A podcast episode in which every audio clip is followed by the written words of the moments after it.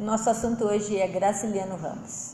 É, sem dúvida nenhuma, o romancista mais importante do romance de 30, um dos mais conhecidos, um dos mais formais, retóricos, eruditos e com a linguagem mais precisa e objetiva, e um trocadilho, inclusive, com uma obra sua, uma das linguagens mais secas e diretas. Por isso, a brevidade também das suas obras.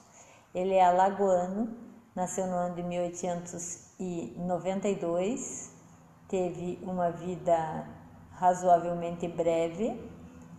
Ele faleceu em 1953, com 60 anos, e foi perseguido pela ditadura Vargas, no período do governo Vargas, e ficou quase um ano preso é, numa prisão de intelectuais. Ele tem Dentre as obras, o destaque da sua publicação são quatro romances. Ele escreveu um livro de contos, livros de memórias, mas os quatro romances é o que mais o destaca, é o que mais o identifica, que são Caetés, publicado em 33, São Bernardo 34, Angústia 1936 e Vidas Secas em 1938.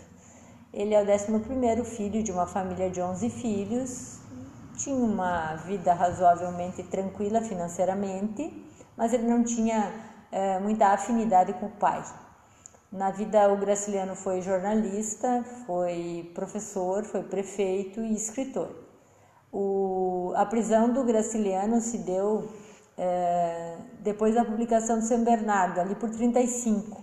Ele tinha no prelo o livro Angústias, Angústia, o editor dele publica o angústia para poder a família sobreviver e quando ele saiu da prisão ele acabou publicando então o conhecidíssimo Vidas Secas. É, você pode fazer um esquema nesse momento colocando as quatro obras. O romance Caetés é publicado, é narrado em primeira pessoa.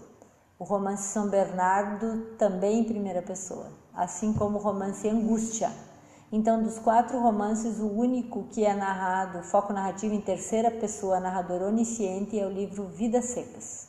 Então, ele acabou sendo um, conhecido como um escritor de narrativa em foco narrativo de primeira pessoa. Apesar disso, Vidas Secas, que é o único em terceira, acabou se tornando muito popular e muito conhecido. É quase uma unanimidade nacional e é considerado um dos maiores romances da história da literatura brasileira. Do modernismo, não se tem dúvida nenhuma que ele é um dos maiores. O, a morte é uma constante nas obras em prosa do, do Graciliano.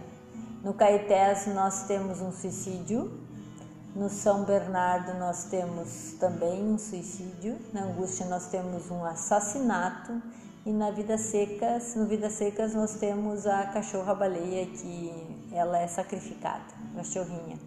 Conhecidíssima a história de Vidas Secas é aquele da família do Fabiano e da cachorrinha baleia. É, é muito, muito importante considerar a precisão da sua linguagem, porque é o que mais tem sido comentado quando se fala de Graciliano Ramos.